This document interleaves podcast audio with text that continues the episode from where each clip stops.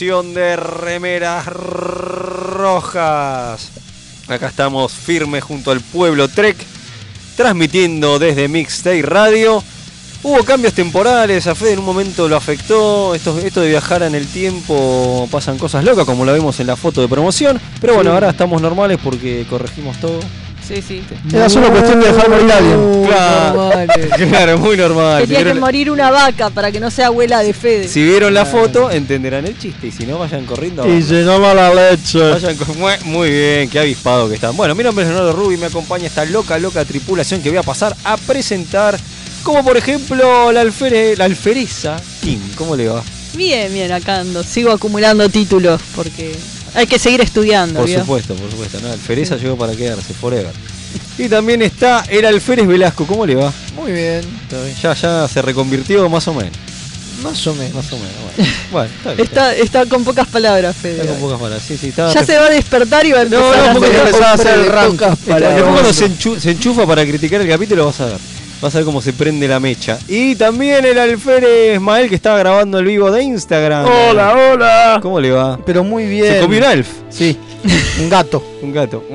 Varios, diría. Mario, Mario gato. Bueno, che. Qué barro. Está mi mujer acá al lado. Por favor, Sí, sí. por favor, a usted le parece, qué vergüenza. Qué Se despertó. Fede. Y- sí, se Era, despertó. era eso, lo que era eh, eso. había que darle un pie para que eso. saltara. Exacto. Eh, y vamos a saludar también al Comodoro Gonza que está ahí siempre, ahí, le ahí hace va. posible esta magia. ¡Eh! Y bueno, tanto tiempo, porque cada vez entra menos. ahí No seas así, no seas así.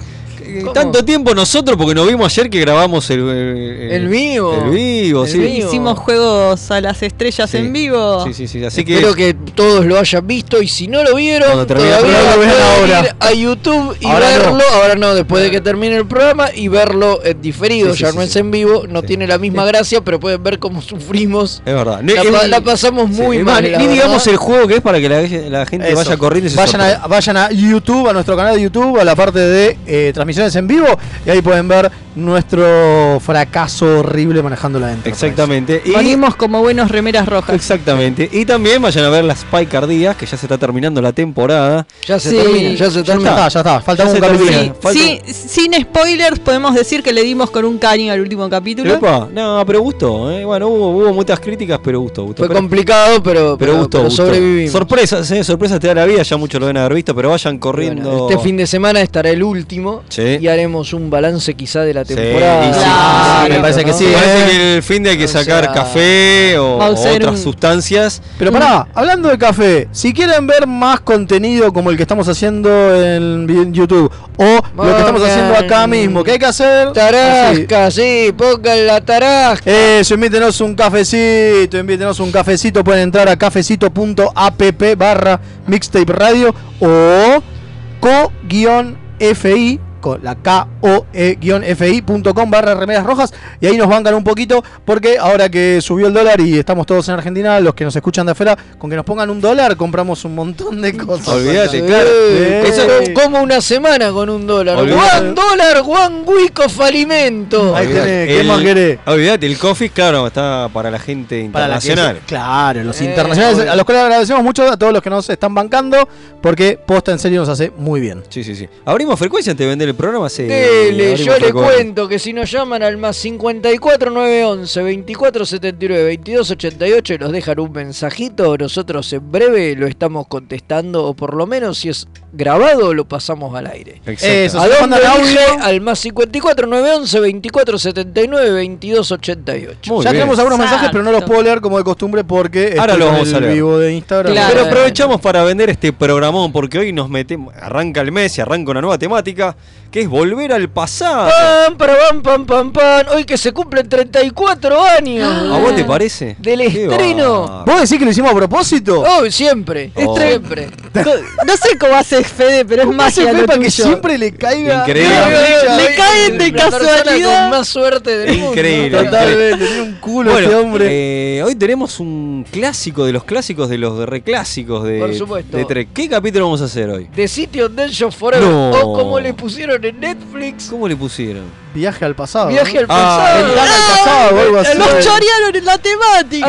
Algo, puta. así, un ¿A vos te que no parece? tiene Hijos de nada que puta. ver, sí, Bueno, sí. antes de que se vayan los chicos de acá que están en Instagram, digo que Albert, nos, Albert TC 141 nos manda un saludo. Esa. Nos saluda eh, Víctor Contreras, obviamente. Nos saluda Lucas Schuster. Dice Leo, tiene que salir el buzo rojo. Así Claro, que, va, sacate. mirá, ahí es tiene- que está con frío. Leo. Déjenle el suéter Porque es, azul. que el- el- no es para tanto. Claro. Víctor, Está disfrazándose como si fuera de ciencias. Es claro, es Víctor también nos manda No un morir. saludo. Dice, regresando a la vida. Aguante que está. Y, y había alguien más. Ah, y el negro paunero dice. ¿Qué dice? eh, el negro paunero dice: un dólar es eh, un kilo de garbanzos. Bueno, está muy bien, está bueno. Así que está muy bien. Está muy bien, está muy bien. Bueno, pero antes de es eso, más, ¿eh? estábamos diciendo que íbamos a hablar entonces de un capítulo de tos. The City on Death of Forever, el famoso capítulo escrito por Harlan Ellison, No. pero ¿fue escrito por Pero Harlan escrito por Ellison? Harlan Ellison. Bueno, de eso y de mucho más vamos a hablar en un rato. Sí, sí, y porque además, además, y tenemos- además ¿Qué más hay? viene un amigo. ¿Un amigo de la casa? Sí, de la Ay, casa, de cómo la lo casa. queremos. Vamos a estar hablando de el señor Avery Brooks. Mira, O Space Dad, como le quiere decir la gente. Sí, Claro, nos gusta mucho. Lo queremos un montón. Lo a queremos un montón, aunque entendamos la mitad de lo que dice cuando Sí, sí. empieza a hablar, ¿no? No, bueno, pero no sea así, señor. Pero es verdad. Sí, Pero es verdad, es verdad. Lo queremos Tampoco- igual. Tampoco, tampoco, fumado. otra cosa. A ver, Es con. Shatner obviamos la mitad de lo que dice. Vamos con a- Avery Brooks vamos- entendemos la Vamos mitad. a lo que tratar de hacer No es ese bloque hablando como Avery Brooks. no, no, no, va- no va a ser Diciendo- imposible. Vamos a hacer un programa porque No. el mundo No, no, no, no. Leo. es una ventana. No. No. Y en la ventana al pasado. al pasado. Ahí está, excelente, excelente, excelente.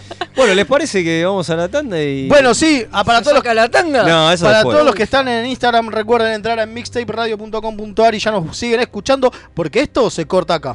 Dale, y cuando quiera el Comodoro, mande la tanda. Hola, soy Gerardo y los pibes de Remera Roja me dijeron que les recuerde que lo pueden seguir en Instagram, Facebook y Twitter, siempre buscando arroba Remera Roja, ese al final. Así está bien, nene. ¿Me dejas de romper la bola ya con esta pelotudez de las redes sociales? Gracias. Drama. En sus últimos momentos de agonía, lo único que César atinó a hacer fue taparse la cara con la toga para mantener de la poca modestia que ya le podía quedar. Humano. Y sí. Me resulta más sorprendente la narrativa que crea el analista, ya sea económico o político, que tiene que ir inventándose una historia al mismo tiempo que pasan los hechos. hilarante. Era el carnaval de Río Móvil. La cruzada era un carnaval que además dejaba una- un sendero de destrucción a su paso. La Tortulia Podcast. Encontranos en tortuliapodcast.wordpress.com o en iVoox o en tu proveedor de podcast favorito. Tururú. Los guionistas de TNG usaron el póker como juego para unir a la tripulación del Enterprise, porque obviamente no conocían el extenso catálogo de Akataka tienda de juegos. Mael, ¿podés dejar de jugar a que sos Jack Palance? No, aunque usted no lo crea. Tururú, tururururu, turú. De lo que se perdieron. Todo por no entrar en Instagram o Facebook y buscar Akataka BG con Kai Larga. ¡Qué giles! ¿Tenés un paquete que entregar? ¿Tenés algún envío urgente que hacer? Contactá a Mensa Fleet. Hasta que no se invente el transportador, es el mejor servicio de mensajería. Buscalo en Instagram como arroba mensafleet. Se escribe Fleet con doble E. Los amigurumis vienen directo de Japón y no son solo peluches tejidos, son parte de su cultura y son muy kawaii. Tené tu amigurumi personalizado de la mano de Hecho con Amor, de Mamá Manualidades. Búscanos en Instagram como amigurumis.mamamanualidades para ver todas nuestras creaciones. Si sos de los que sufren cuando un amigo te dice de jugar al TEG, ¿Por qué odias que sea tan largo y que terminen todos peleados? o sos de los que está cansado de que en tu casa Solo jueguen al truco o a la generala. La tienda Geek Out tiene todo lo que necesitas. Vení a conocer el maravilloso mundo de los juegos de mesa modernos. Conocer nuestro local en Blanco Encalada 2518, Belgrano. O visitar nuestra web tienda.geekout.ar. Geek Out, tenemos todo para que la pases bien. Mejores impresiones 3D, los más hermosos sublimados y el mejor trabajo en vinilo lo podés encontrar en Bazar FL413. Hacemos todas las personalizaciones y le ponemos la mejor onda. Búscanos en Instagram como bazar.fl413 y haz tus sueños realidad. FL413, un bazar abierto a puro diseño.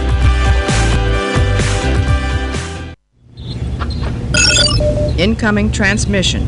Long road, getting from there to you.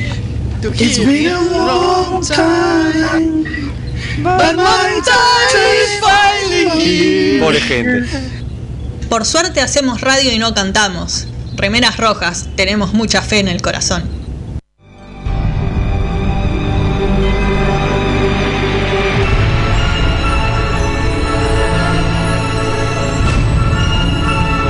El capítulo de la semana.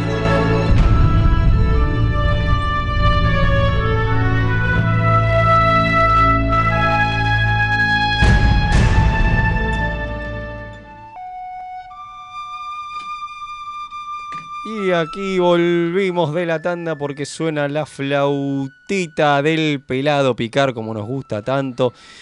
Y nos Yo metemos no le escuché la flautita, pero la verdad que está todo bien. Y nos metemos en. Sí, yo lo escuché muy bajita, pero no, pero no, pero eso no, pero eso no. Yo escuché. Y nos metemos en la nueva temática de volver al pasado. Nos metemos con viajes en el tiempo, en el pasado, por ende. Eh, hay mensajitos, ¿no? Sí, acá tengo un mensaje, dice, un saludo desde el cuadrante Chile en la NX03, el capitán Cristian Ibáñez, que hace mucho que no nos manda un saludo. Porque volvió a la vida, como dijo recién Dice, en Instagram. Claro, regresando de la zona neutral y descubriendo que el uniforme aún me entra. Muy Ah, bien. Yo también tengo un buenas noches, remeras queridas. Sergio Saibok desde Córdoba abriendo frecuencias. Muy bueno el homenaje a Top Secret de Fede. ¿La entendió? Excelente. Hashtag somos remeras rojas. Aguante, me Muy encantó. bien, muy bien. Muy bien, muy bien. Y después, perdón, tengo a alguien, obviamente, que como de costumbre, desde Quito, Ecuador, nos manda un abrazo desde la USS Synergy, el comandante Paez, con también el hashtag somos remeras rojas. Aguante. Un saludo. Espectacular, espectacular. Lo queremos mucho, que nos hace memes especiales. Nos hizo un meme de eh, quisiera ser de ingeniería con alguien muerto de un programa que no podemos decir porque spoiler. Exacto. Así Tremendo. que Un eh, gran genio, le mandamos un sí, saludo grande. Un saludo. Está siempre ahí haciéndonos el aguante, escuchando. Yo no sé cómo nos aburre. Eh, bueno, esas cosas de, de No la sé, no sé, medio que no es la manera de vender el programa, Leo. Sí, pero- Leo, ¿qué estás haciendo, Leo? Perdón, bueno, ahora viajamos al pasado y lo corrijo. Claro. Me, me no, voy a no. buscar cierto planeta donde hay un cierto guardián, donde lo escribió cierto Harlan Ellison y, y lo corrigieron 70.000 veces, pero bueno. Bueno, vamos a ¿Va a hablar, hablar de ese? Vamos a hablar de, De ese capítulo. Del- ¿Cómo era volver al pasado? ¿Cómo carajo le pusieron Eh, Netflix? Portal al pasado. Portal que. Ventana al sí, pasado. sí. Ya te digo, ya te digo. Es una porquería. Trem- tremendo. Bueno, considerado uno de los mejores capítulos de, de Star Trek, tal es así que ganó un premio, ganó el premio No, Hugo. nada más ni nada menos. Ni nada menos, totalmente. Sí, sí. Que eh, 25 años después lo gana nuestro amigo eh, por Inner Light, nuestro amigo se me fue el Morgan, nombre. Morgan, Morgan Gendel, Gendel, que por- pueden escuchar. que pueden escuchar la, la- la entrevista que hicimos con él, claro. Vayan a buscarla, por favor. Hicimos una entrevista que fue Sí. nuestro aniversario. No está en YouTube, la tengo que subir a YouTube, la entrevista. Es importante, es importante. Sí, sí. Obvio, así además puede estar subtitulada y no con. Puerta al pasado, así Ay, le llamaron. Puerta No al pasado. Bueno, es bastante descriptivo el capítulo, cierto, por lo menos. es Porque es una El puerta. título, digo. Es cierto, es cierto, es cierto. Bueno, un clásico de los clásicos. Este, y bueno, ¿qué pasa? eh? ¿Se sigue manteniendo como un gran capítulo o no es tan bueno? A ver, es considerado el mejor episodio de la serie original y. A ver, digamos que era eh, fue el anteúltimo de la primera temporada. Sí, sí. O sea, después, digo, en la primera temporada hubo muy buenos episodios y este es como que él la rompió. Y es el primero que es así fuerte en viajes temporales. Sí, De- yo creo que inauguró una era. De, de Sí, que después sí. toda serie, película iba a No, tener. y, y a ver, y está bien el capítulo, digo, qué sé yo, pero. Parrafaseando a un amigo, si esto es lo mejor, no quiero ver lo peor.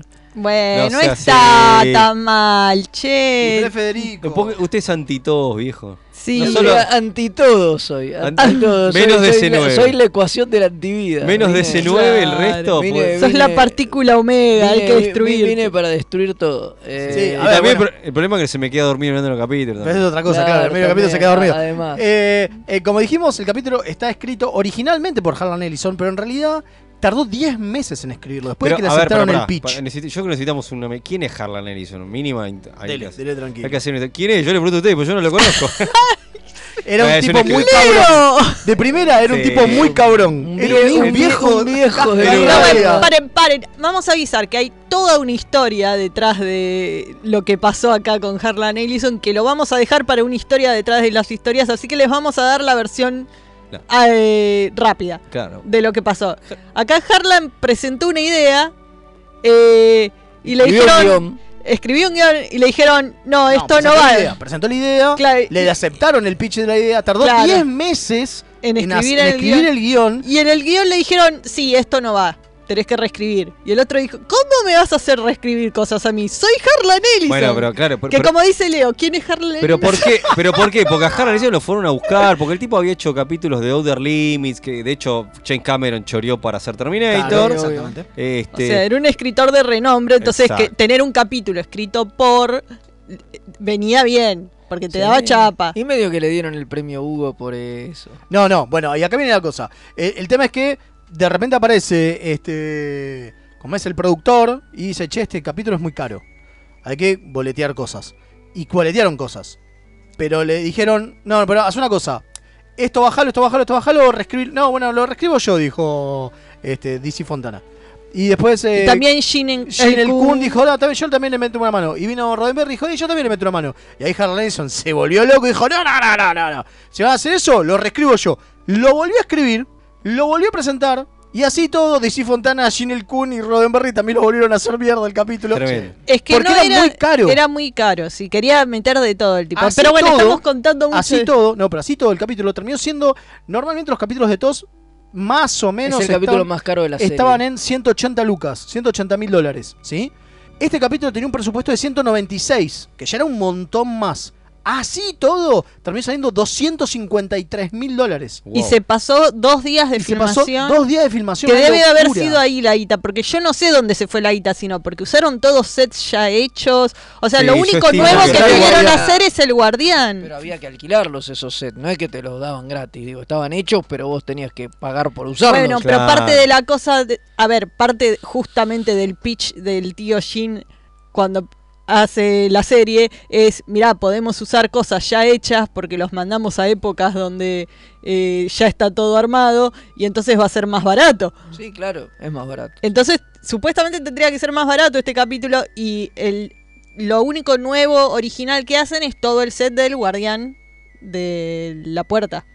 Sí, Claro. Exactamente. La puerta al pasado. La puerta al pasado. La puerta al pasado, Eh, Bueno, ¿y qué pasa? Claro, eh, termina siendo, como dice Leo, un guion que fue, perdón, un guion emitido que fue premiado con el premio Hugo.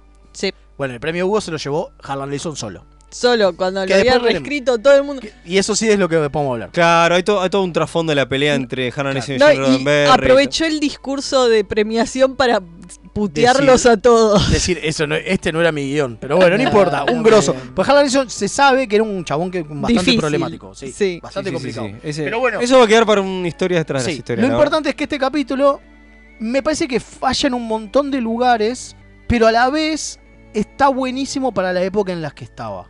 Digo, hay que entenderlo como el capítulo que es. Fue filmado en el 67 esto. Sí, sí, sí, obviamente. ¿No? Casi con tanta tanto viaje en el tiempo, tanta ciencia ficción, cómo fue cambiando y evolucionando el género. Hoy día es como decir, no sé, es cuando vos ves la historia de Jekyll y Hyde hoy día.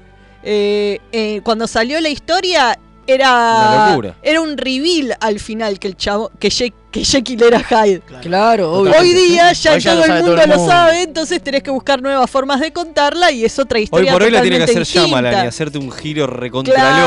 loco. Claro. Entonces Que con en la realidad es al revés, eh, Hyde de Jekyll y así. Claro, entonces con la ciencia ficción y los viajes en el tiempo pasa eso también. Ya lo vimos tanto y vimos tantas vueltas de tuerca que esto no parece muy gran cosa, pero en el momento que salió era, uy, mirá qué buen capítulo de No, viaje en el tiempo. Igual para mí tiene es- era, era revolucionario. Sí, y también en- me parece, que hay, ciertas me cosas. parece que hay un tema que es que, aparte, es el capítulo donde aparece John Collins.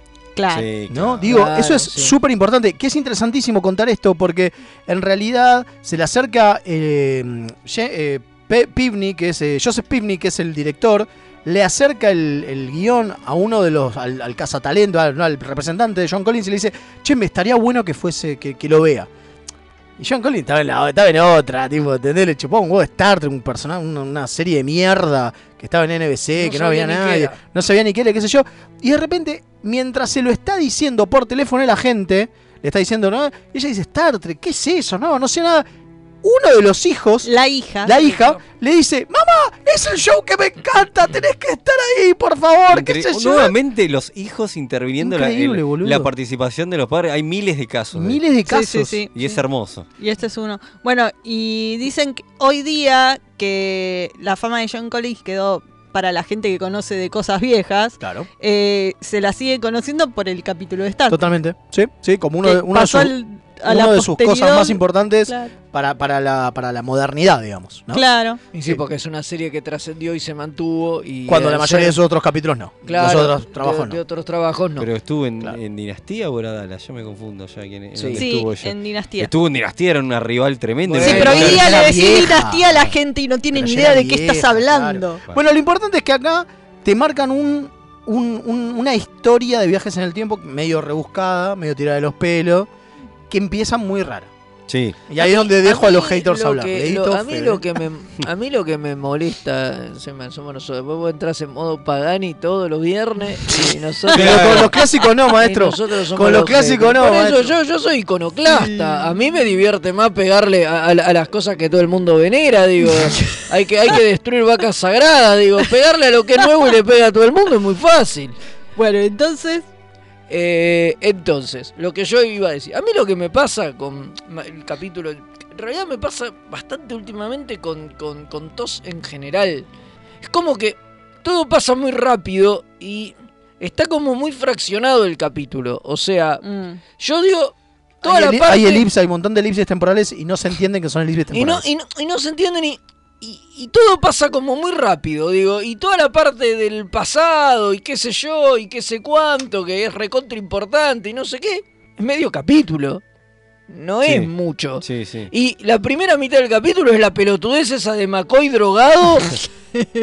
que es una sí, imbecilidad. va- pará, vamos a tomar ese punto porque la verdad que eh, me parece un es medio bochornoso por ser generoso. si Es McCoy se vuelve psicótico Pero, porque se inyecta sin querer con Sin unas querer drogas No, locas. pero además lo hace arriba del Enterprise y se escapa y noquea al, al, al jefe con un golpe tipo a los Spock. Kyle, el jefe Kyle. al jefe de transportadores y se teletransporta al planeta al pedo. Claro. No, porque supuestamente le agarra una Sí, paranoia una paranoia extrema. y Sí, se sí. piensa que lo están persiguiendo y se escapa en el transportador. Sí, Tiene bueno, sentido en la locura que tiene. ponele, Pero para- como quieres una pelotudez. Para mí tenía más sentido si poner era que bajaban al planeta, pasaba un accidente, McCoy sin querer se inyectaba y, y- Y ya estaban en Pero el no que planeta. baje, qué Si yo no me acordaba que era todo- Y baja, y va, lo bajan a buscar, lo noquean, se ponen a charlar, lo dejan noqueado, lo pero dejan qué noqueado, y confiado que Macoy se despierta y sale corriendo y se tira por el portal.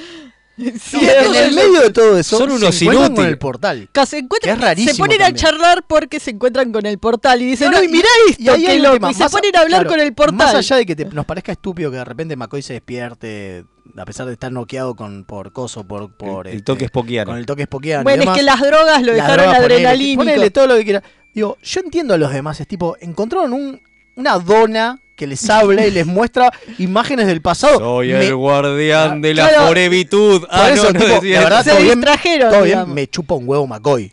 No, pero uno que se quede cuidando al Boludo, psicótico. ver, los dos de seguridad son Tiene- unos quesos. Yo, no- lógica yo que Kirk los toda- rajo, eh. y- sí, Yo los echo de la. Tiene lógica y toda la parte con el guardián está piola, digo, me parece de lo más interesante. está buenísimo. De lo más interesante del capítulo, pero McCoy se escapa y encima altera la línea temporal y de pronto, como siempre, ellos están a salvo porque están alrededor del guardián Claro. y desaparece el Enterprise Toda y dicen, uy, se fue toda la línea temporal a la mierda. No, pero se lo dice el guardián eso, ¿eh? Vamos a buscarlo a O sea, no es que lo deduce, No, se lo- no, bueno, el No, guardián además, se lo, único, cuenta, lo único que sabe pero- es que de repente se quedaron sin batería los comunicadores. Porque, viste, Claro, y aparte no, está no, buenísimo. Hablame de mansplaining. Ujura, que es la de comunicaciones, le dice a Kirk: Capitán, no, no funcionan. le- se murió la, la- Es como que la Está nave hablando con el sé qué. Enterprise, Estaba hablando con el Enterprise y de repente se cortó. Dice: A ver, a ver, le saca el comunicador.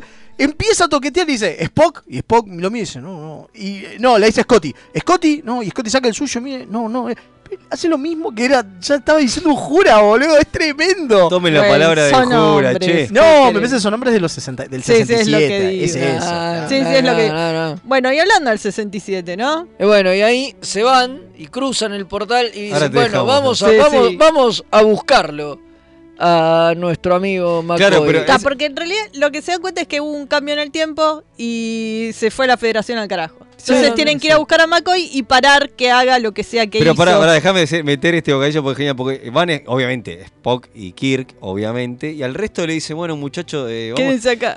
Quédense acá y si sale, si no volvemos, si sale mal, métanse en este portal que está transmitiendo el tiempo y se salvan en el pasado. No, Y, joden más el- la línea pero temporal. porque no, no era la idea de que si perdemos nosotros, inténtenlo ustedes, no, eso, bueno, pero bueno. Pero somos los protagonistas y nosotros no podemos, estos giles que van a poder. Exacto. Esa es la actitud. Igual Eh, yo los mando de vuelta cuando se fueron, dice, dice, di- dice el portal y cumple.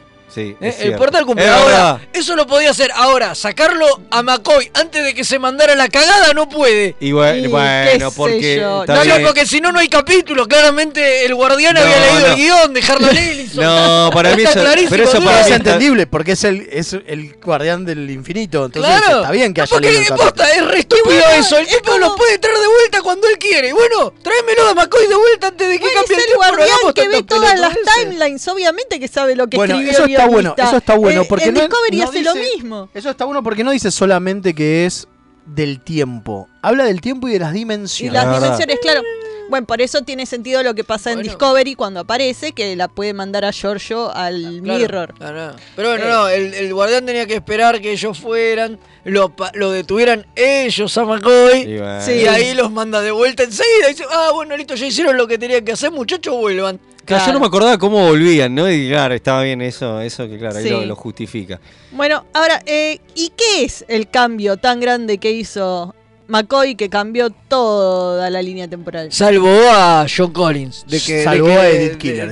Exacto. Claro. ya- ya- la salvó de que la pise un camión. ¿Y por qué era tan malo salvarle la vida a Edith Killer? Bueno, acá viene la cosa. Acá viene la cosa horrible cuestión- del No capítulo. sé si ¿ok? horrible, es de esa época. Bueno, No, a ver, Uy, yo voy a decir algo. Pará. No, no. Voy a Eh, primero explicar por no. qué. Voy a primero explicar el, el por Explícalo y qué. después vos me podés agarro hacer yo. el rant, todo lo que quieras. Dale. La idea es que Edith Killer era una pacifista. Y como pacifista, y aparte de una mina re buena, tenía, una, tenía un comedor. sí, Sí. Era más buena que la hace. Le daba laburo a cualquiera. Le daba laburo a cualquiera, comida. no le importaba. Lo único que Lo les ayudaba bajaba a línea. McCoy que estaba psicótico. Les bajaba línea, Sí, decía. Hay que- que, ser buena gente, decía. Viste que el- había, un, había un ciruja que se queja. Un Que ciruja te, que se queja. te la tenés que fumar. Eh, pero por lo menos te da cafecito caliente, trate de encima, fumar. encima te habla de- del futuro que va a haber viajes al espacio. es bueno, una- raro, raro esa sí, parte. Pero bueno, es que es re progre la mina. No, pero más allá de eso, la mina es pacifista. Y se supone que el cambio que hace McCoy es que si la salva, la mina va a terminar siendo asesora del presidente de Estados Unidos, va a llevar a Estados Unidos a una época de pacifismo, eso va a hacer que Estados Unidos no entre a la Segunda Guerra Mundial, eso va a hacer que los nazis eh, descubran la bomba atómica antes y eso va a hacer que los nazis dominen el mundo. Sí, Mira, todo mira, por al la final- paz. Todo por la paz. La paz es al, al mala. final la posta es votar a Donald Trump. Bueno, Claro, es. Entonces, ahí viene toda la parte donde eh, nosotros siempre abogamos y no entendemos a la gente que no ve el mensaje progresista de unión y paz y socialista que tiene Trek, ¿no? Y son, es por capítulos como estos Porque los, reaccionarios que les gusta la milicia y la machaca ven capítulos como esto y dicen, claro, el pacifismo es una garcha. Por el pacifismo ganan los nazis, hay que matar a todo el mundo con armas. y ahí está la parte que no me gusta de este capítulo, porque más por el contexto histórico. Bueno, primero porque eh, basta con esta mentira de que Estados Unidos salvó la Segunda Guerra Mundial. Por favor, yo sé que estamos lavados el cerebro por continuas ¿Cómo? ¿No fue así? películas, por el Capitán América. ¿Cómo? Sí. Pero pará, en el gran escape. No. No. No fue Estados Unidos. Ya estaba prácticamente ganada la guerra. Estados Unidos llegó al final.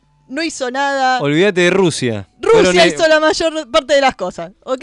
los maquis hicieron las cosas. hijo Los de maquis y Rusia y No, no, un poco pero- y Inglaterra. En, en- en realidad no hizo nadie nada. Eh, el que terminó la guerra fue el propio Hitler. Claro que cuando, se mandó la- cuando Se se mandó mandó, contra contra, Rusia. los rusos y abrió, Claro. y abrió dos, fren- do- dos frentes de batalla. El tipo ya estaba peleando contra los franceses de este lado y los ingleses y abrió el, el frente ruso para atrás, digamos, y... Claro. y la, la cagó. Así No, que ahí la- no, le, no, no, no le dio el cuero para sostener todo. Y no. Por eso, la, la primera gran mentira y bajada de línea de este capítulo es que eh, si los yanquis no se metían a la guerra, eh, los nazis dominaban el mundo. ¿Ok? Esta es la primera gran mentira. No, pero acá del lo que te dicen en el capítulo es que se descubre la bomba nuclear, como explicaba Mael antes, entonces por eso. Bueno, porque se... No, porque a los nazis los hubieran derrotado igual y no hubieran descubierto nada. No tiene nada que ver que los yanquis se metieran a la guerra, que los nazis no descubrieran la bomba. Así que basta Porque con específicamente lo que dice es, los yanquis no se metieron en la guerra, por lo tanto, Los nazis, los nazis tuvieron, tiempo de tiempo desarrollar de- la bomba. O sea, es que ellos la- Si no entraban los, los yanquis a la guerra, los nazis iban a ganar. Claro. El- el- de fondo es eso. Bueno, y después el tema este de que el pacifismo es una cosa horrible porque la guerra es necesaria para pasar a las malas personas. Lo cual, en el contexto histórico en el que estaba el capítulo cuando salió, que estamos en plena guerra de Vietnam, es aberrante. ¿Ok? Porque me, primero, es una guerra totalmente injusta en la que Estados Unidos no tenía razón para meterse, ¿no? Es la peor guerra de todas las que se metió. Bueno, después vinieron muchas peores, pero Claro, pero en ese momento en los ese que momento estaban está- contra la guerra, los movimientos eran los pacifistas, e- pacifistas. eran los hippies. Claro. Y los hippies, ya vimos después en el, en el capítulo que te muestran a los hippies espaciales lo Claro. que piensa Roddenberry de los hippies. Exacto. O sea, entonces este capítulo es un palo al movimiento pacifista de la época, lo cual también me parece espantoso. Y yo hago una pregunta. ¿Eso lo habrá hecho Harlan Ellis o no lo habrá hecho Roddenberry? Que era y con toda la reescritura Que era milico. y mucha reescritura, obvio. Yo Qué no sé. complicado. Y ya y como dice Fede, Pero ya vimos visión- en el otro pero capítulo. la visión del tío Jin. Bueno, la, La visión misión. del tío Jin es sin hippies. Así que como Claro. dice Fede, La que misión del tío Jin. los hippies roñosos le dan miedo al tío Jin. La misión del tío Lo vimos Jin. claramente, o sea, no tiene problemas con drogas el tío Jin, pero sí con hippies. Los hippies están mal. Acá, acá Pero nos para llega mí un mensaje, mí el- acá nos llega un mensaje, perdón, Sí. que dice, a los nazis los venció el Capitán Arch, che, qué poca fe en el corazón. Es verdad, es verdad, tiene a los razón. nazis- a los nazis espaciales venció el capitán. Tiene razón. Es verdad. Pero para Bueno, mí no hay eh, una crítica bueno. en contra del pacifismo. Bueno, para y, mí, y contra para mí las no era- drogas, sí, cuando Sí. Coso hace esto, el guion original de Harlan Ellison, en lugar de McCoy drogarse por accidente, había un dealer en, en el Enterprise que ve- le ve- les vendía Falopa. papusa a, a los tripulantes. Encima mal cortada, ese era el problema. Claro. Y, es con- y esto es algo que no le gustó a, A Roddenberry dice, no, en el siglo XXIII no puede haber, no pueden seguir las drogas y, No, no, y los no, no, no, no, no, no. narcotraficantes. Lo que no puede decir es la papusa mal cortada. Claro, claro, claro, no, ¿cómo? No, no iba con la visión de Jin que hubiera drogas No, para en mí- el Enterprise. pero para mí No, él se la tenía que tomar todo adelante, claro. Obvio, obvio. Para mí el. Claro, el- vamos, a ver droga para mí el no, hay, no, sé si, no sé si hay tanto palo contra el pacifismo. Simplemente está diciendo que es un hecho que cambió la historia y bueno, pero. Pero sí pero es eso como diciendo, no. che, la paz es mala. Hay, hay un claro. A ver. Lo que, di- lo que está diciendo es que la guerra es necesaria cuando peleas contra los malos que si no van a dominar el mundo. Pero, los, ¿quiénes son los malos? Digo, eso es lo que todos Los enemigos de Estados Unidos Sí, son los sí. malos. O sea, está bien. Como siempre. Obviamente que unánimemente, eh, históricamente para todo Todos el nos pusimos mundo, de acuerdo que los nazis eran malos, sí, Claramente los nazis son los malos de la historia. Pero toda la guerra que vinieron después, yanquis, y en el momento en que estaban en ese momento, no estaban contra los malos de la historia en el 67. Ellos eran los malos de la historia en el 67. Claro, lo de Vietnam. Ent- claro, entonces no me vengas con el pacifismo es malo. En este momento el pacifismo era muy necesario. Entonces hacer una historia contra el pacifismo es, es hace que este sea uno de los peores mensajes en un capítulo de Star Trek que de casi todo. que lo peor de todo es que es uno de los mejores capítulos de Star Trek. es uno de los mejores Pero capítulos de. Star Trek con uno de los peores mensajes. Pero Es ese tremendo. mensaje me parece que queda barrido medio por debajo de la alfombra con lo Pero que es, un pasa. poco, pero es un poco el, el mensaje de, de, de Star Trek, digo, en, en- en general, en cierto punto, digo. O sea, que el mundo se tiene que ir a la mierda para, Para que- alcanzar la utopía. digo, el utopía. famoso. Bueno, esto pasa todo después de la Tercera Guerra Mundial y de que todo se va literalmente al carajo. Es. No, no, no. Nosotros necesitamos que nos hagan mierda reiteradas veces Claro. Para poder alcanzar la utopía. A veces que la utopía por sí misma no, no se puede Bueno, alcanzar. es una visión muy No, claro. eh, gran inundación, eh, castigo de Dios. Eh, sí, claro. Sí, Eh, sí, sí, sí, sí. igual para- para mí teníamos por eso, y entonces digo, entonces me parece coherente en cierto punto. Claro, por eso digo. Ese, ese planteo, digo, no, no estoy diciendo no. que lo comparta, ¿eh? No, no, no, claro, Por claro. favor, pero pero- ahí, ahí sí, pero yo le quiero pasarla, me parece la posta a Mael, porque que- para rescatar lo del final, que son los mejores. del Eso iba a decir. Me parece que igual, sí, está- más allá de eso, digo, más allá de la idea que, de nuevo, no podemos saber cuál era el, el guion original, cuál era las escrituras, porque realmente no se sabe qué era qué. Lo único que se sabe es que eh, Daisy Fontana eh, escribió la primera parte, nada más. ¿No? Que toda la primera parte de McCoy y entrando él y qué sé yo es de ella. Sí, claro, porque era lo que había que sacar, porque si no estaba el, el, El dealer. el- el dealer este del Enterprise, que Pero era digo- lo que no querían. Claro, pero más allá de eso no sabemos. Entonces, quizás hay un montón de cosas que andás a ver de qué mano son. Más allá de eso, me parece que la idea principal, que es que Edith Killer debe morir para que se zafe la historia. Si es la parte romántica del capítulo lo importante. Para mí no, a mí no me parece que sea tan una cuestión romántica. A ver, El es sacrificio entendible- de Kirk. Claro, exacto, pero no por una cuestión romántica, porque era lo que hablamos con Fede. En un momento parte de la idea es que vos no te das cuenta que pasó una semana y pico. En esa semana y pico, Kirk conoce el amor de su vida, ¿no? Pero va más allá de... A mí, a mí eso me hace, me, me- me- me hace ruido, perdón. No creo que fue lo que menos me copó del capítulo en este, Claro, por- en, en este porque como vos revisionado. decías, no, no no sé- llegué, no llegué a empatizar con la relación de ellos dos. No, no, me, no llegué a comprar la relación de ellos dos. Sobre todo, ojo, también tiene que ver con el contexto, ¿no? Y tiene que ver mucho con esto que decimos de que la serie en esa época y después, las que vinieron después también, digo, nada tiene repercusiones, digo, acá el tipo termina totalmente traumado y al siguiente capítulo se está agarchando cuatro minas. Sí, Digo, yo es tengo- Kirk, estaba agarchándose dos minas antes de este capítulo y se va a agarchar 17 Yo tengo una teoría con eso, ¿eh? Bueno, ya lo vamos a hablar, no es para hablar en este momento. Yo tengo una No es para hablar en este momento, en serio. Entonces, Pero digo, eso te lo entiendo. Lo que digo es, pero me- igual... no, me, sí. no me creo el Kirk enamorado. Digo, se enamora todos los capítulos. Todos los capítulos conoce el amor de su vida y por algún pero motivo al- lo no, pierde no, o la deja. Pero o acá lo la diferencia no es que la deja, sino que la, la deja morir. Es más, él no la salva. sí, y siendo Kirk obvio. también una cuestión de que es justamente el héroe que siempre salva las papas del fuego. No, bueno, acá para salvar, acá para Oh, salvar al, al universo la tiene que dejar morir. Digo, Es o sea, buenísimo, No, me, me parece. me- Un me- momentazo, me parece, por favor. Me, me parece genial como idea, como desenlace y qué sé yo, digo. Me parece flojo el desarrollo del capítulo y que vos no llegás a comprar esa Bueno, yo relación sí la compré. Como para que te como para que te importe el sacrificio de Kirk, que es bueno, sí, a ver, ajá, y si no dejaba que se muera y decía, prefiero que se salve y alterar la línea temporal. ¿De verdad Kirk se iba a casar con la mina, se iba a quedar en el pasado y iba a ser como Ríos? ¿O se iba de juerga otra vez y estaba el capítulo Ah, siguiente bueno. garchando en el Bueno, puente del claramente- Enterprise? Claramente lo que te están diciendo es que no. Es que Es no. claro, que él se iba a quedar no, con ella. No era una opción que él se quedara. No, bueno, pero, si- pero si, Para si la estaba serie. la opción, pero si estaba la opción, él planteaba como que sí. Es más, en un momento Spock se lo dice, es un che, y si se tenía que haber muerto ahí cuando la salvaste de la escalera, no seas pelotudo, Jim. Bueno, cuando era Kirok, si no le hubieran matado a la Germu, por ahí se quedaba con la mujer. Claro. Está Sí, embarazada. bueno, y también otra vez, bueno, ahí tenés, ahí va a encontrar la amorosidad otra vez. Está bien, pero eso es parte de la, de la lógica de la serie. Los capítulos se tienen que ver por propios. Me parece que con estos capítulos que son unitarios, tenés que verlo con Sí, propios. pero si el tipo te encuentra el amor de su vida cada cinco capítulos, pierde fuerza. Sí. Pierde fuerza. Bueno, por Entonces, eso- para mí se diluye. Y No, ahí no, digo, a ver, a ver, que es el análisis que uno hace a posteriori y con Igual el diario no del lunes, tan- es como hablábamos la otra vez con Data, y decíamos, che, muy lindo lo Claro. del viejo, qué sé yo, pero la aposta es, y acá es lo mismo. Igual la que- realidad es que, la verdad es que Edith Killer no hace mella en la historia de Kirk.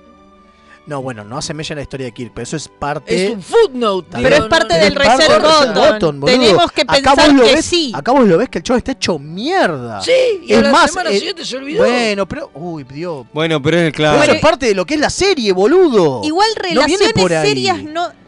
Y más allá de es eso, relaciones serias de no que tuvo tiene tantas. minas. Es una mentira que tiene tantas minas. O sea, sí es verdad que se engancha con muchas minas, pero gran parte de las veces es una manipulación de él. Él es.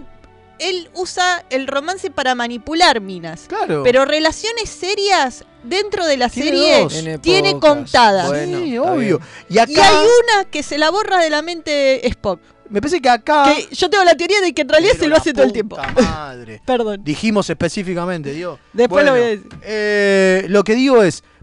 Me parece que acá lo fuerte, realmente fuerte, es que tenés a McCoy que le está diciendo: ¿Qué haces, Jim? Claro. La dejaste morir. Sí. Y el chabón no mira el cadáver. No, obvio. Eso es no. Terrible. maravilloso. Es una de las mejores actuaciones de, de, de Shatner. Porque el tipo, en su histrionismo de siempre, ¿no? Porque eso es cierto, tiene un histrionismo complicado. Todos sabemos los registros. Hasta dónde lleva el registro Shatner, digamos. Sí, sí. Que acá fue increíble. Como lo contenido que estaba. Y cómo incluido. Cuando después vuelven, cuando el, el guardián los trae de nuevo. John no puede hablar, no puede hacer, no puede articular palabras. Ahora, yo tengo, yo tengo, a mí me deja una duda igual el final de este capítulo, que es en la línea original, que no estaba Kirk ahí, qué sé yo, ¿por qué cruzaba Edith Killer la calle? ¿Por qué ella cruza? Porque Spock y Coso se Porque van a ver- recibirlo a no, McCoy. No, porque iba a ver Coso, la, la película esta. Claro. Porque iba al cine. Y él dice. No, y pero ella él dice, sale del coso, no es del cine. No, Ellos no, no, salen no. y, Sale- y van hacia el cine. Bueno, la atropellarían distinto no estando ellos. Claro. Será la primera. Porque esa es otra, esa es otra, esa es otra. Que eso es algo que se ve y está buenísimo. Que cuando ellos dos salen por primera vez de la mano para ir al cine, para cruzar, digamos, de ida, en un momento viene un auto y Kirk la, la agarra Sí, y la sí. salva de Sí, que sí, sí. es buenísimo. Para ver una película de Clark Gable, que Clark Gable no era nadie en la década del 30, pero bueno, originalmente era otro actor. Y dijeron, che, este actor no lo, hoy, hoy no, No lo, lo hoy no lo nadie". juna nadie. Entonces hagámoslo más, más friendly para los de los 60 y pusieron a Clark Gable, que en, en los 60 sí era una mega estrella. Ah, lo que el viento se llevó por Bueno, lo mismo la canción. Hay una canción que suena que en realidad es del 31 y el capítulo está ubicado en el 30. En el 30, sí. Así que bueno, es chiquito, pero...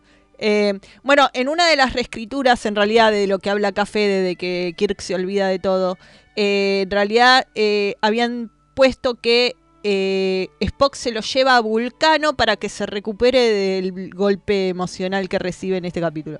Ah, y eso lo sacaron. Pero Había- hubiera estado bueno Sí, que lo dejaran. Había, hab- había, había mucho. Sí, también Había en, en uno de los boludo. cosos era Spock que el que detenía a McCoy y no, y no Kirk. Eso era, estaba en el guion original Sí, sí, sí, de sí. Coso.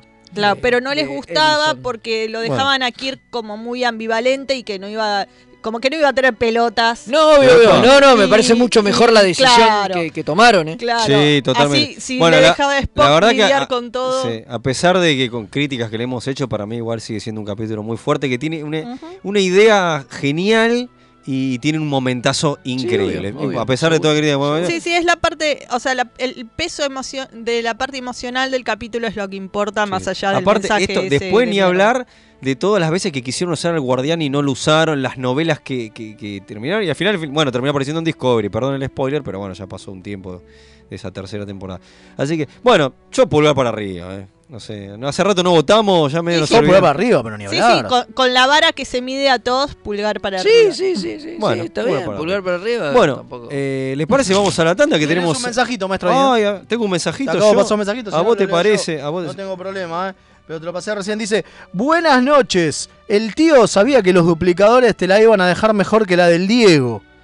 Dice, por eso, por eso no tenía problema, por eso sabía que no iba a ser cortada. Es el almirante London. Eh, dice. grande, le mandamos saludos. le mandamos almirante. Bueno, ahora sí, ¿les parece que vamos a la? Así hablamos del amigo Avery Brooks. Dale. Dale, cuando quieran.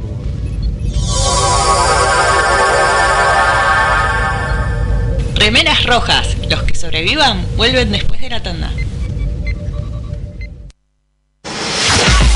Link. Servicios y redes. La más amplia oferta en venta de hardware, mantenimiento y abono para empresas, servicios Windows y Linux, equipos de video y seguridad. Visítanos en Avenida Gaona 1429, Ciudad Autónoma de Buenos Aires. O llamarnos a los teléfonos 4581-6360 o 4581-6702. Nuestra web www.linksite.com.ar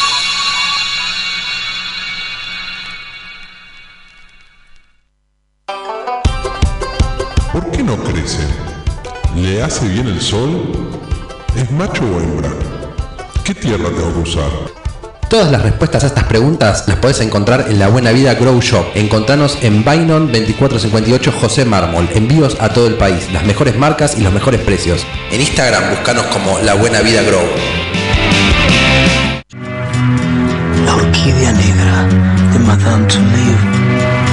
Viaje radial al vértice de la circunferencia de la mente y los sentidos.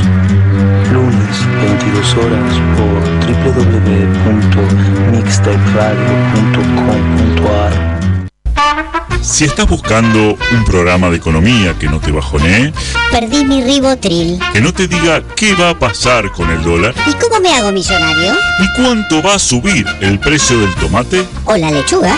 ¡Tu búsqueda Dos tipos de cambios son Pablo Mira y Gerardo Rovner. Ellos están todos los jueves de 20 a 21 por mixtaperadio.com.ar. La mejor música alternativa y la movida de las bandas emergentes están en El Alternador. Conducen Pablo Sándor y Tomás Marcos. Escuchalo en vivo los jueves 21 horas por mixtaperadio.com.ar. Toda la oscuridad de la noche al mediodía de Mixtape Radio. Midnight Madness. Porque en algún lugar del mundo es medianoche.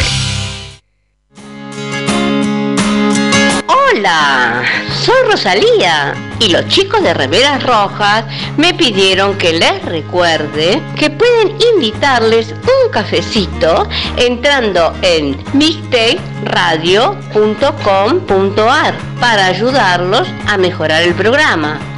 Che, si quieren que les inviten un cafecito, ¿no es mejor que sea uno en Chef Sandrine?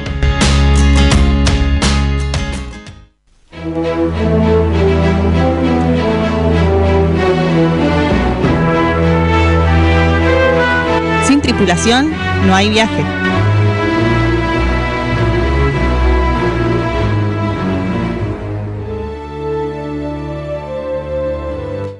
Y aquí estamos de vuelta con el último bloquecito. Nos metemos en Sin Tripulación No hay Viaje y vamos a hablar de un gran actor. Sí, de Avery Franklin Brooks, nacido el 2 de octubre de 1948. Eh, pero, mayor. pero antes, eh, nuestra alfereza tiene un mensaje. Sí, acá Cristian Ibáñez nos dice también eh, sobre lo que hablábamos antes del capítulo. eh, lo que pasa es que Fede no es un romántico. Bond tiene choporrocientas minas, pero solo dos grandes amores. Mira, Ahí tenés, ¿ves? No, no se enamora de todas, se las garcha nada más. Bondo Kirk. Bond, bueno, calculo que usó a Bond como ejemplo. bueno, y acá sí, Sergio Cyborg dice, vi el capítulo con mucho hype, esperando ver una genialidad y para ser sincero no me volvió loco. No es malo, pero es cierto que para su época está bueno. Excelente análisis como siempre. Muchas gracias, Sergito. gracias. Bueno, ahora sí, nos metemos con el amigo Avery Brooks.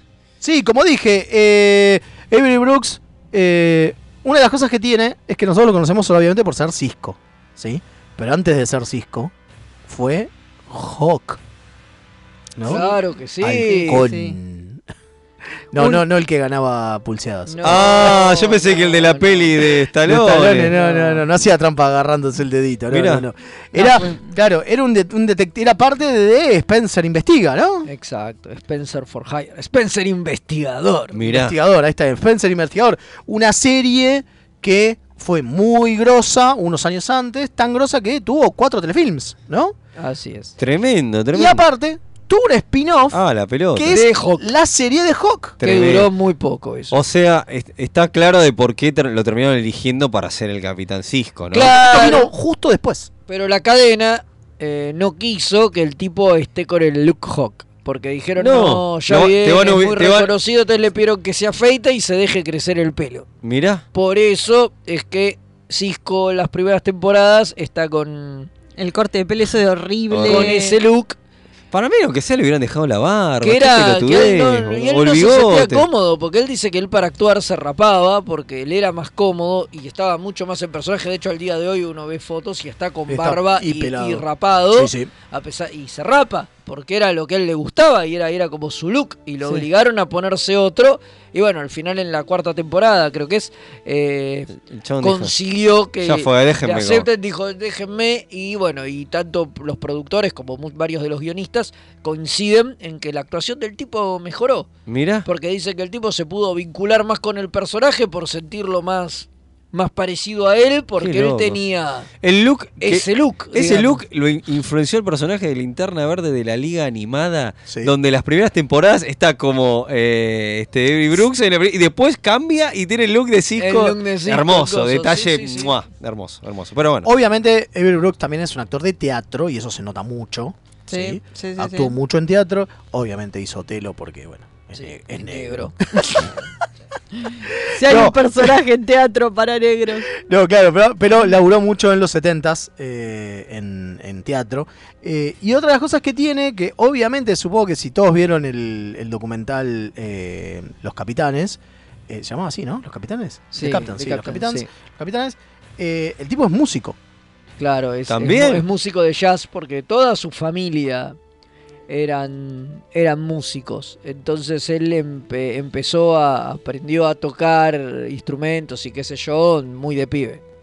Sí. Y se dedicó a, la música antes que a la actuación, porque venía de familia de músicos. Pero lanzó su primer álbum hace relativamente poco, en el 2017.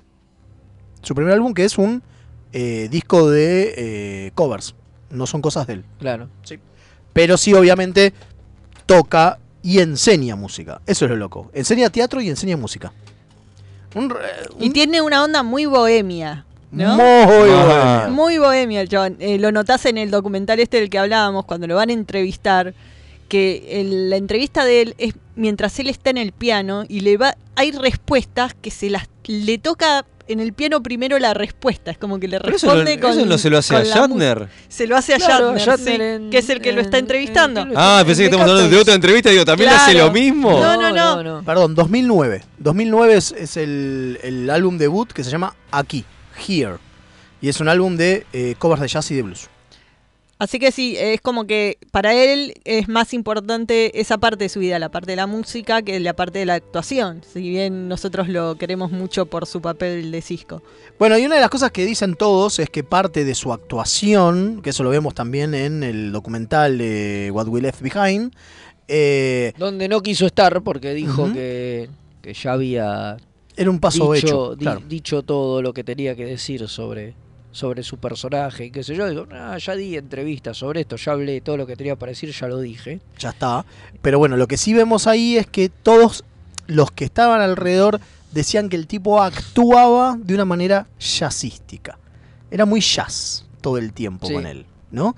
Y mm, una de las cosas, una de, los, de, de las cosas que él disfrutó mucho hacer es en el capítulo Badabing Badabang, el donde cantan a dúo con Big con Big Fontaine. Fontaine. Eh, porque es cierto que eres eh, barítono, puede ser la voz. Ay, ahora se me fue el nombre. No sé cuál es. Bueno, el que es la voz gruesa. Sí. barítono, gracias. Eh, acá el melómano del, del Comodoro lo, me, me dice. Él tiene voz de barítono posta. eh, y la pudo. Él estaba muy contento porque hacía muy buena. Bien musical la cuestión, ¿no? Claro. Hacía muy buena dupla con la, voz, con la voz de James Darren. Mira. De James Darren. Es regroso. Él, él estaba más preocupado en ese capítulo por eso que por la actuación. ¿No? Eso te demuestra también lo que es Avery Brooks en toda su. En, en su grandeza, ¿no? Digo, estaba más preocupado por la cuestión musical estando en una serie donde él era el protagonista, ¿no? Claro. Es- es re el loco único, eso. creo que es el único actor que está todos los capítulos. Claro. De DS9 está en absolutamente todos los capítulos. Incluso los Ferengi. Todos. Aparece al menos uno, sí. En todos. Es el único, creo, que aparece en todos los en absolutamente todos los capítulos de la serie. Bueno, obviamente también lo que tiene es que trabajó en eh, American History X, la de Edward Norton. Sí, claro. Eh, trabajó también en una con Mark Wahlberg en 2001. Estuvo en Gárgolas haciendo voces. Estuvo en Gárgolas. Bueno, como la mayoría. le- Eso deberíamos hablarlo un día. de unas historias de unas historias, lo que quieran. Gárgolas y la conexión con Trek. Sí, Claro, como hicimos con Neo de Batman. Y también, estuvo, va, y también estuvo en 15 minutos, donde también están Robert De Niro y Edward Burns. Eh, pero principalmente, y es lo loco, él labura mucho. Eh, laburó mucho en. Digo, en, en- en películas no, no- no hay muchas más. Y siempre fue de ahí. Él es un tipo de tele. Sí, ¿no? claro, hizo mucho en la tele. Hizo mucho en la tele. Eh, y trabajó haciendo de el tío, el tío Tom en una película para televisión de la cabaña del tío Tom. Mira. Mira. ¿No? Por- porque es negro. Obvio. Sí, sí. Digo. Porque- no, pero es, es raro porque a lo que voy es, si te fijas, parte del- de lo interesante que tiene DC9 es que por primera vez están mostrando un capitán negro y es la primera vez que él hace un personaje donde puede hablar de lo que es ser negro. Por eso, obviamente, su mejor actuación es este mm, la de los, la de los 50. eh, se me fue el nombre. Sí, eh, Far Beyond the Stars. Far Beyond the Stars, Ay, ¿sí? Obviamente, eh, y todo el mundo, eso es algo de, los que se, de lo que se cuenta normalmente de él, es que le costó salir de ese momento. Del momento, ¿se acuerdan? Cuando Benny lo cagan a trompadas Sí, y lo, y echan de, y lo echan y qué sé yo, claro. A él le costó porque lo que estaba diciendo él, que encima es un, un capítulo que dirige él, Sí, sí. eh, él lo que estaba diciendo es un. Esto me pasó toda mi vida. Yo toda mi vida hice de negro. No hice, digo, soy actor, pero hice de negro. Digo, hice de Otelo, hice Sí. del tío Tom, Claro. laburó en Roots, en, una, en, una- en un telefilm que hubo de. De raíces, sí. Sí, de sí. raíces, con Libar Burton, con Tim Russ y. Y Janeway y Kate Mulgrew. Sí, tremendo Claro, eso. en ¿eh? vez, esa cosa de en vez de eh, hacer. No está haciendo un personaje. Sino está que está haciendo haciendo primero, primero la raza por y negro. después el Exactamente. personaje. Con DC9 es la primera vez que a él le pasa distinto. Porque mismo en Hawk era así. Porque en realidad en Hawk, en, bueno, en Hawk en su serie obviamente era el protagonista, pero en Spencer no era el protagonista. No, no, claro. Era el amigo Era el negro. amigo Era el negro, negro el compañero negro de- del protagonista blanco, ¿entendés? En cambio, en DC9 es la primera vez que él lo dice, esto sale en, en varias entrevistas, dice que es la primera vez que él puede hacer de un personaje que aparte es negro. Total. Y que obviamente en Far Beyond the Stars dice, ah, acá le pongo toda la, toda la onda, porque voy a mostrar qué es ser negro en una, en una serie donde el ser negro no importa. Claro. Claro. Es maravilloso. Es maravilloso. Hermoso. Es maravilloso. Es mu- Sí, es, muy, es- muy, muy bueno. es parte de la magia de Muy, muy DS9. bueno. Lo loco es que él estuvo a punto de dejar el, el papel No. en DC9. Sí, sí, en las primeras temporadas. Y ¿Por su qué? hijo lo convenció. Mira, otra vez los hijos. porque- porque- Los hijos salvaron el mundo. Porque estaba medio, medio. Espero que lo saben, eh, ustedes hinchado, dos, de Porque a estaba medio hinchado las pelotas. Y el hijo le lo hizo reflexionar y le dijo sobre que él tenía que cumplir con su palabra. Y que él se había comprometido a hacer ese personaje y ese papel.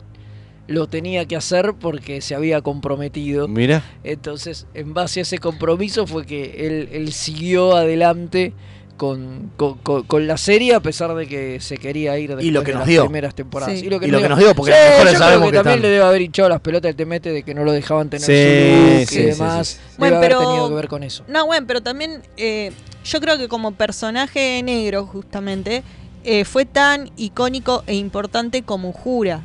O sea, de la misma forma en que Ujura revolucionó el que no hubiera una negra de mucama en una serie, co- como decía Whoopi Goldberg cuando la vio. Bueno, acá el hecho de que él es un padre soltero, responsable del hijo, súper buen padre, súper familiero, para venir a romper el estereotipo clásico de el negro que termina en la cárcel o que abandona y que siempre está criando la madre sola al pibe. Eh, eh, fue muy importante para la época y todo el mundo siempre lo dice, lo importante que fue Cisco, no solo como capitán, sino como padre. bueno, una de las cosas que Sir Rock Lofton, y con esto cerramos, contó en diciembre del 2020 en su podcast de Seven Rule, eh, es que en realidad no está retirado de la actuación. eh, Evil No, Brooks. claro, ¿no? Lo que tiene es que no tiene agente y medio como que está en una lista negra de que no lo llaman o de- porque mm, supongo que por la manera que tiene de actuar y demás. Mira. eh, pero que en realidad si viene un, un rol que le interese, él tranquilamente actuaría. Lo hace, claro. Lo hace, no tiene ningún problema. Y eso lo ha hablado con Sir Rock Lofton, que como decimos, es un tipo que también se le acercó y fue casi un padre para él. Claro, claro. Eh, y que es, un, es que es un garrón, porque es medio como que entró en una especie, una, una lista negra de Hollywood y está sin agente ni agencia. Mira. Que se acuerdan que lo vimos, nos lo dijo este Sol Rodríguez, cuando hicimos la cosa, que tenés dos, digamos, tenés el agente, que es el que te trata de buscar, y tenés, y el que te- y tu representante, digamos. ¿no? Claro. Bueno, el tipo no tiene ninguna de las dos cosas. Mira qué loco. Re loco. Tremendo, tremendo. Re loco. Bueno, ha sido un programón este y nos retiramos, nos retiramos nos como, yendo, como sí. buenos remeras Como rojas que somos, nos vamos a morir por ahí y suena el temazo para acompañar la despedida.